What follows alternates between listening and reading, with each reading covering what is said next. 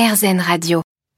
Aujourd'hui, je suis avec Patrick Escudé, un éleveur de porc de Gascon, qui nous parle de l'histoire de cette quasi-disparition que la race a connue dans les années 80. Alors pourquoi il a disparu? Euh, Parce qu'il a été remplacé petit à petit par des porcs blancs du nord, euh, race nordique, euh, l'argewaille, le York, fait des choses comme ça, qu'on est allé chercher pour les élever plus vite et dans des bâtiments.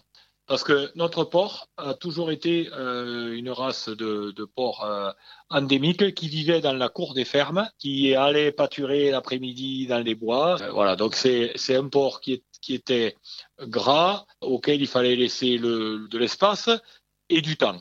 Et en fait, après-guerre, il a fallu euh, produire euh, vite, donc euh, la notion de temps n'y était plus, pas cher, c'est-à-dire qu'il faut éviter les grands espaces, il vaut mieux regrouper les bêtes dans un petit endroit, et maigre si possible. Donc, en fait, ce, ce, port, ce port était devenu à contre-courant de, de la, du mode de consommation que, qui s'est mis en place dans les années 60-70, jusqu'à en disparaître. Si j'ai bien compris, le, le porc gascon, il a failli disparaître à cause de l'élevage intensif. Exactement.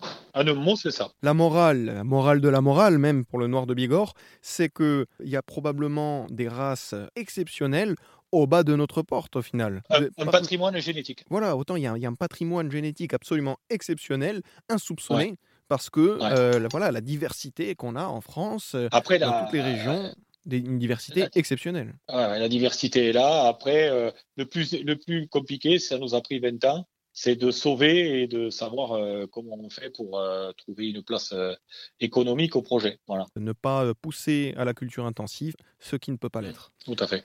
Merci beaucoup, Patrick Escudé. Avec plaisir.